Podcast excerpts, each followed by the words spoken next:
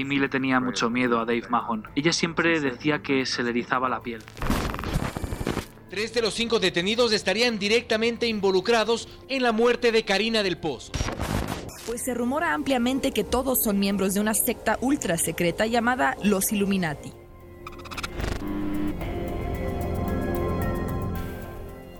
Misterio a la carta.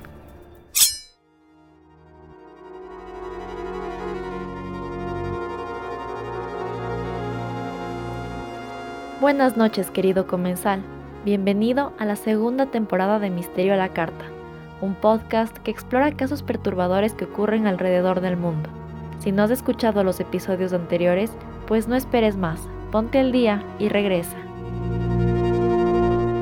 Vas a descubrir todo un universo que ignorabas, así que apaga la luz, ponte cómodo y prepárate para saborear lo desconocido, lo frustrante y lo desgarrador. Disfruta a continuación el menú del día.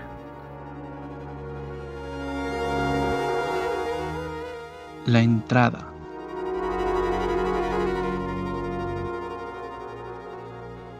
Vamos, vamos, vamos de corrido. Aquí no voy a andarme yo con descansos más porque después regreso en el 2035.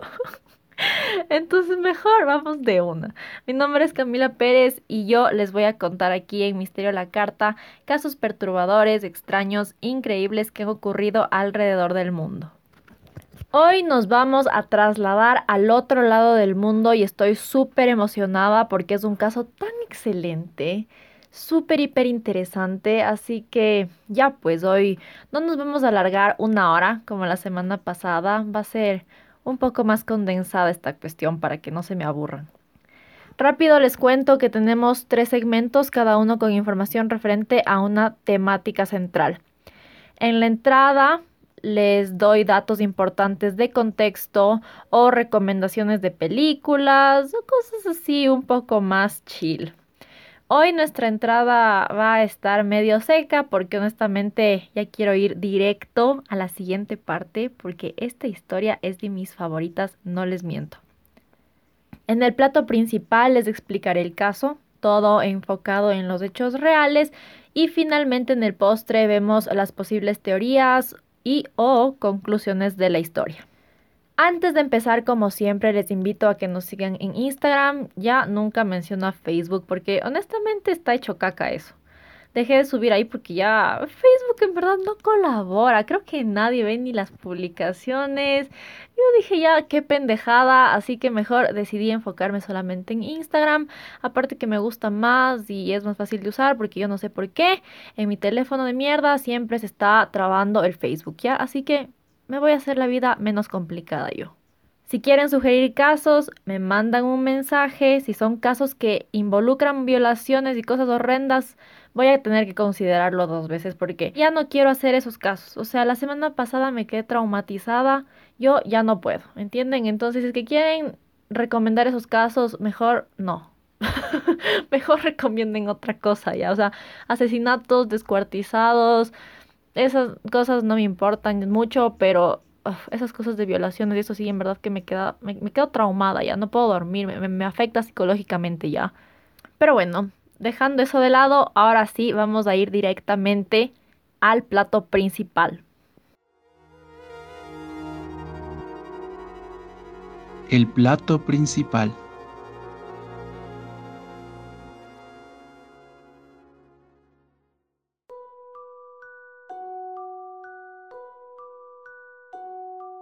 En la noche del 16 y madrugada del 17 de julio de 1918 asesinaron a una familia.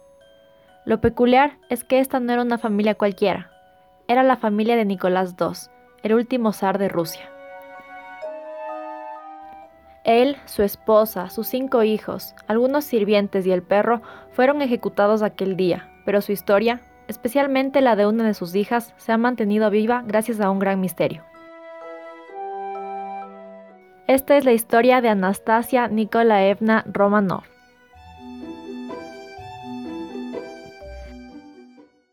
Amigos, qué emoción. He querido hablar de esto desde el principio y ha llegado finalmente el día. Eh, desde que era pequeñita esta historia me ha llamado la atención, especialmente por, por la película. Anastasia es una película animada del año 1997 que cuenta la historia de una chica huérfana que descubre que es de la realeza y bueno, se embarca en un viaje para tratar de reunirse con, con su familia, bueno, mm, específicamente con su abuelo. Es una historia buenísima porque ella no recuerda su vida antes del orfanato, no porque haya sido bebé ni nada por el estilo, sino porque hubo una revuelta de la que tuvo que escapar y el trauma hizo que se olvide de todo. Las canciones son hermosas, hay magia, brujos, es un poco perturbadora, ya saben todo lo que se espera de una película buena. Así que les recomiendo que la vean antes de escuchar este episodio. Y si no quieren, pues al menos véanse el tráiler en YouTube. Creo que también otro, otro encanto de esta película, al menos para, para niñas chiquitas, es esto de querer ser una princesa, ¿no? De no saber que eres princesa y luego de la nada te enteras y tienes tus vestidos. Bueno, eso en realidad nunca fue mi fantasía de cuando era niña porque no, no me gustaban las princesas mucho que digamos, solo quería pasar su vida en el árbol, más quería ser chango, creo. Chiste, chiste. Sí quería ser una princesa, quería ser la princesa Ariel. Quería ser, quería nadar. Porque no sé nadar. Entonces, mi sueño era poder ser una sirena y nadar y no ahogarme como en la vida real. no sé por qué les estoy contando esto, pero bueno. Volviendo al tema de Anastasia, cuando ya crecí un poquito más, me enteré de que la historia en realidad es basada en la vida real. Y yo como, ¿qué? cómo, dónde, por qué, díganme todo. Entonces me fasciné y empecé a investigar como loca todo lo que había y me enteré de todo. Así que hoy les voy a contar el extraño caso de Anastasia, por qué su historia se hizo tan conocida, qué partes de la película son basadas en la realidad y todo lo relacionado. Así que empecemos. Primero, la gran duquesa Anastasia Nikolaevna Romanova nació el 18 de junio de 1901 en... Uy, Dios mío, este nombre. Petrodvorets, Rusia. Fue la hija del zar Nicolás II, como ya les mencioné, y de la emperatriz o la zarina Alexandra Fyodorovna. Oigan, si es que digo mal los nombres, por favor, no me anden juzgando, porque yo no, yo no hablo ruso, yo no tengo idea, estos nombres son dificilazos, así que, y no practiqué con anterioridad. No practiqué, así que voy a leer aquí como me salga. Bueno, les cuento que Anastasia no fue una hija deseada, digamos. Obviamente en esa época estaban viviendo en una monarquía y lo que se esperaba era que el zar y su esposa tengan descendencia masculina para tener a, alguien que sea el heredero del trono. Anastasia tenía tres hermanas mayores, Olga, Tatiana y María. Y cuando llegó ella a la familia, y creo que la gente en general era como, ya por Dios, no más niñas, necesitamos un niños, un niños, necesitamos un niño. Y ya pues, o sea, horrible para la pobrecita. Por suerte, la quinta fue la vencida y el último hijo del zar fue varón. Se llamaba Alexei, el tan deseado heredero al trono. Lamentablemente, el pobre guagua tenía hemofilia, que es una condición que no permite que la sangre se coagule correctamente.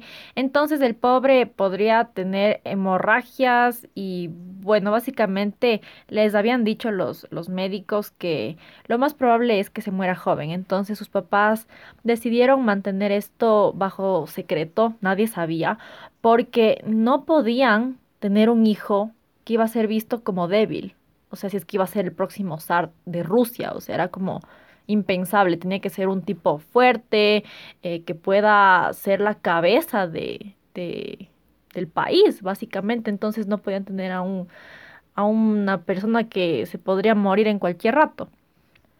Aparte de querer mantener este secreto, a la zarina Alexandra no le gustaba para nada ser sociable, entonces, literal, vivían como ermitaños, así casi no salían ni hablaban con nadie. O sea, literal como yo durante la pandemia.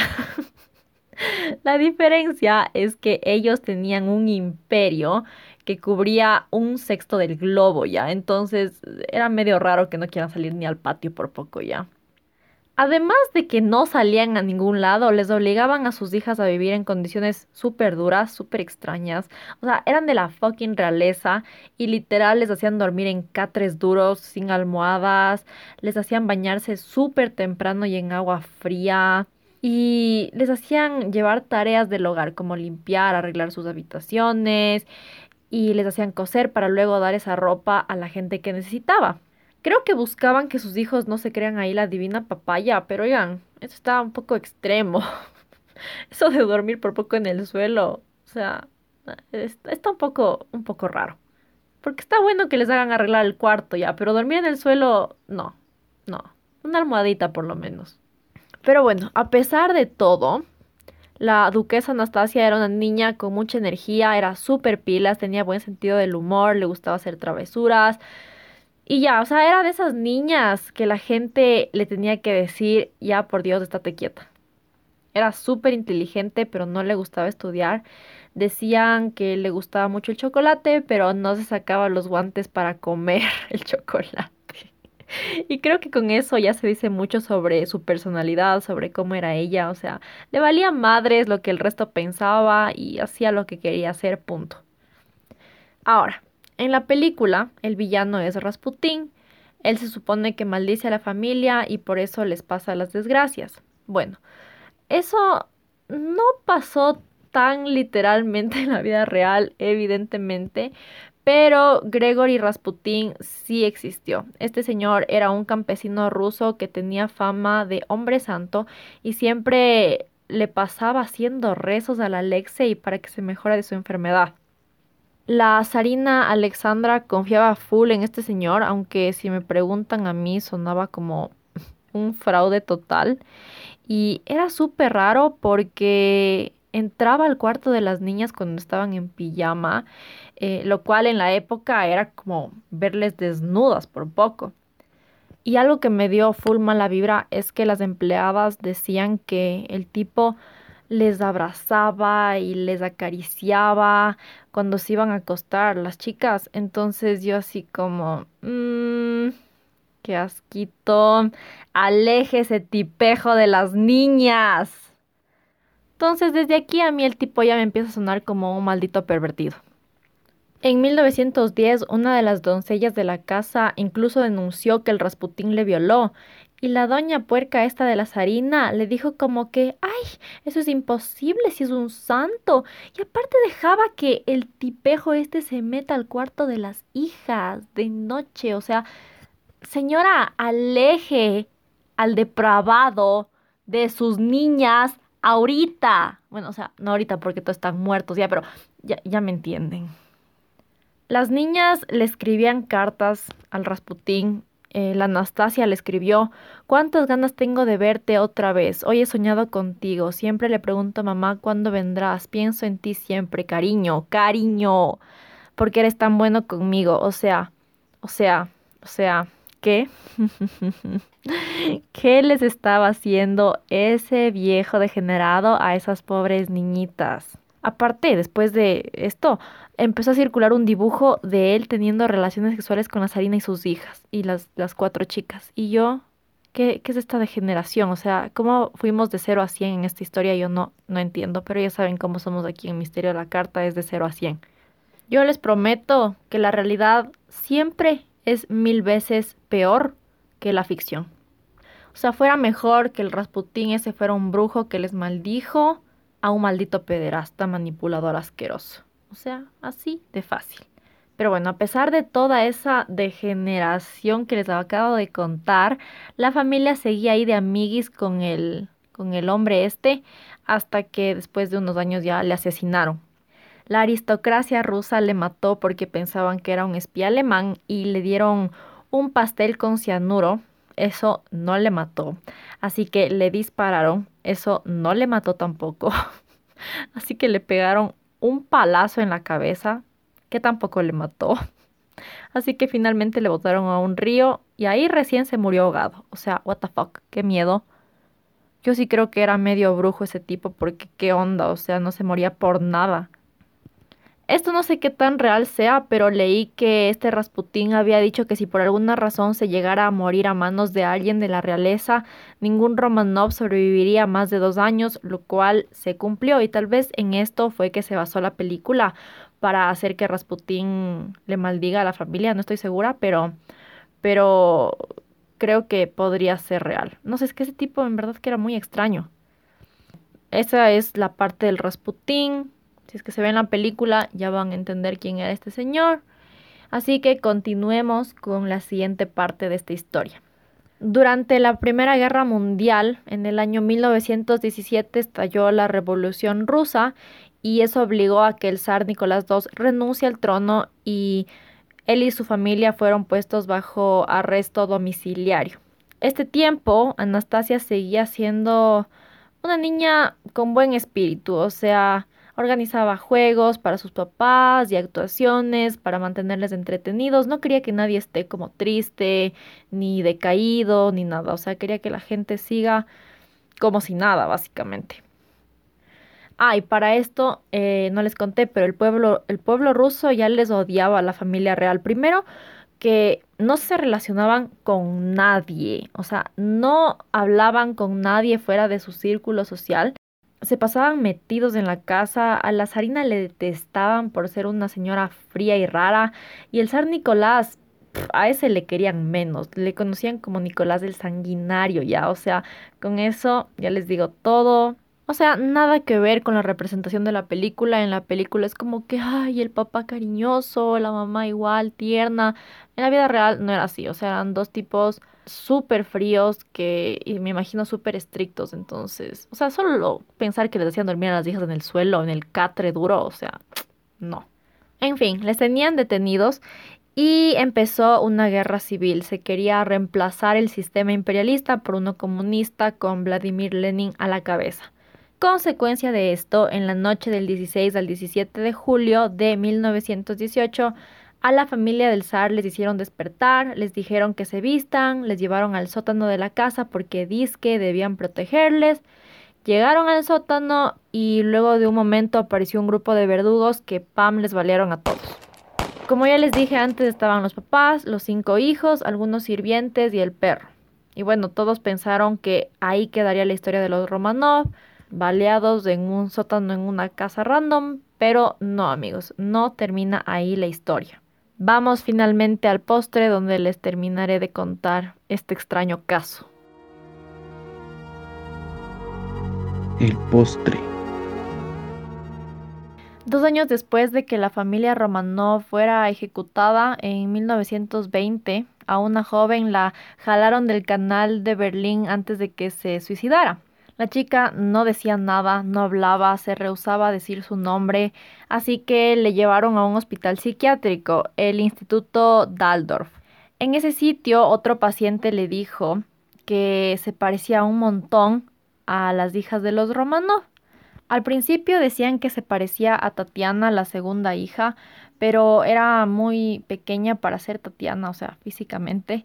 Entonces los pacientes empezaron a preguntarse si tal vez era la duquesa Anastasia. La mujer esta no decía nada, ni si soy o no soy, así que los rumores empezaron a despegarse como, como que, así como cohetes, pam, pum, pam. Y bueno, entonces varios parientes de los Romanov fueron a ver si en realidad era ella. Y escuchen, esto es lo más sin sentido, o sea, casi nadie podía distinguir si en realidad era o no Anastasia. O sea, qué clase de estúpidos. Tengo que aclarar que esto es solo dos años después de que asesinaran a la familia y Anastasia tenía 17 años. Entonces, no es como en la película que la guagua era chiquita y podría ser más difícil de reconocerle de grande. No, o sea, solo habían pasado dos años, no le va a cambiar tanto la cara, o sea, desde los 17 a los 19, o sea, te ves igual. No me vengan con chistes aquí. O sea, para algunos familiares no se parecía en nada y para otros era idéntica. ¿Cómo pasa eso? Yo no tengo idea, al menos que solo le hayan visto a la Anastasia una vez en su vida para que no tengan idea si es que se parece o no. Ah, y adivinen que la man esta aparecida no hablaba ni media palabra de ruso.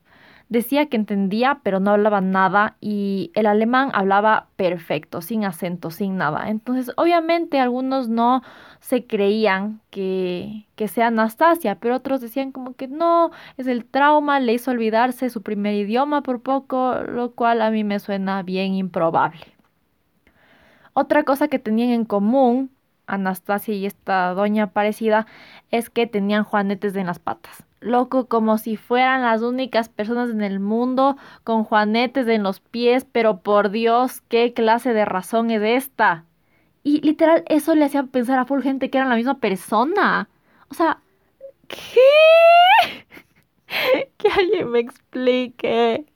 Y bueno, esta señora que le dieron el nombre de Anna Anderson explicó cómo supuestamente sobrevivió. Dijo que se hizo la muerta cuando les balearon y que uno de los guardias se dio cuenta que no estaba muerta, le ayudó para que nadie sepa, em, se convirtió en su amante y luego escaparon juntos. La tía de Anastasia le vio a esta Anna Anderson y literal dijo que estaba viendo a una extraña. O sea, que nada que ver. Pero entonces, ¿por qué tanta gente le creía a esta señora incluso después de que la propia tía de Anastasia dijera que no era ella? que ni siquiera se parecía un poco. ¿Por qué la gente seguía creyendo? Yo les digo, la gente cree lo que le da la gana de creer. Y como dice Lynn Ahrens, la escritora de las canciones de la película Anastasia, la leyenda persiste porque somos románticos de corazón, anhelando por finales felices, especialmente en momentos oscuros. Todo el mundo prefiere creer que la chica sobrevivió y escapó, a tener la certeza que una pobrecita adolescente de 17 años fue asesinada tan despiadadamente. El tío de Anastasia, el hermano de la zarina Alexandra, ya se hartó de esta payasada y mandó a hacer una investigación sobre esta mujer, Ana Anderson. Y descubrieron que en realidad se llamaba Francisca, puta madre, otro nombre imposible, Skanskauska, Ska, ya ni siquiera voy a intentarlo, y que era una trabajadora de una fábrica de Polonia con problemas mentales. Los periódicos sacaron esta información, pero adivinen que la gente seguía creyendo que Anna Anderson era Anastasia. Ana incluso fue parte de un pleito legal por varios años. ella trataba de demostrar que era Anastasia Romanov como sea para acceder a la herencia, pero nunca pudo porque no era ella. Y su familia sabía, o sea, la gente que le había visto varias veces, sus tíos sabían que no era ella, que no se parecía nada. Esta señora se casó en los Estados Unidos con un hombre, John Manahan, y bueno, durante toda su vida ella insistió en que era la duquesa. Murió en 1984 en Virginia y con esto y otra información que vendría unos años después, lograron verificar qué mismo, si es que era o no era Anastasia esta señora. En 1970, un arqueólogo encontró una tumba con seis esqueletos, seis adultos y tres niños, pero no dijo nada de esto que encontró hasta que colapsó la Unión Soviética a principios de los 90. En el 91, un investigador forense analizó los cuerpos y comprobó que eran de la familia Romanov, pero aún así el cuerpo de Anastasia y de Alexei no estaban entre esos restos. No fue hasta el año 2007 que se hizo una nueva prueba de ADN de otra tumba que encontraron recién los huesos de Anastasia y de su hermano Alexei. Este sí fue en realidad el fin del misterio que duró 90 años.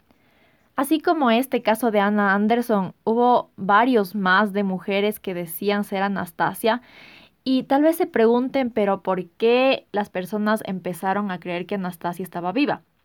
Bueno, los rumores empezaron antes de que Ana se declare la duquesa. Se decía que mm, las jóvenes, o sea, a las cuatro hijas del zar, se les cosió varias joyas en los corsets y que eso evitó que los balazos las maten. De lo que investigué, en realidad eso sí pasó. Algunas de las chicas no murieron de la balacera porque las joyas en el corset les protegieron. Pero no es que se hicieron las muertas y a la final se salvaron, vivieron felices para siempre. O sea, los guardias vieron que estaban vivas y les mataron igual. No vivimos en un cuento de hadas, amigos. Aquí no hay finales felices, hay finales de mierda. Pero, como les dije antes, la gente se aferra a la mini esperanza que les dan. Entonces, seguramente alguien escuchó lo de los corsets y empezó a inventar que Anastasia sobrevivió cuando claramente eso no pasó. Y bueno, amigos, esta historia ha inspirado películas, libros, obras de teatro, miles de cosas, porque fue un misterio tan, tan interesante. Vi algo que me llamó la atención en una página. El autor decía pero ¿por qué la historia de esta familia en particular atrajo tanta atención mundialmente? Si a la final hubo muchas monarquías que acabaron de maneras similares, o sea, básicamente con aristócratas asesinados. Y dice que es principalmente por los niños. La historia de esos jóvenes, especialmente de Anastasia y de su hermanito Alexei, que eran los más pequeños, es, es desgarradora, triste, infame. Entonces, por eso se, se los recuerda, porque eran criaturas inocentes que fueron parte de una situación que ellos no eligieron y terminaron siendo víctimas. Como vieron, el final de la vida real es muy diferente del de la película, en donde Anastasia se reencuentra con su abuela y viven felices para siempre. Pero bueno, si están aquí es porque no les interesa mucho los finales felices. A mí al menos no me gustan los finales felices porque me deprimen. Soy un estúpido, pero les juro, es como que loco, eso nunca va a pasar. Así que prefiero un final de mierda en donde yo pueda sentirme mejor conmigo misma y decir, bueno, al menos eso no me pasó a mí. Ay Dios, soy lo peor. Pero bueno, aquí ando evidenciando la deplorable condición de mi salud mental, así que mejor ya me callo, termino este episodio y nos vemos la próxima.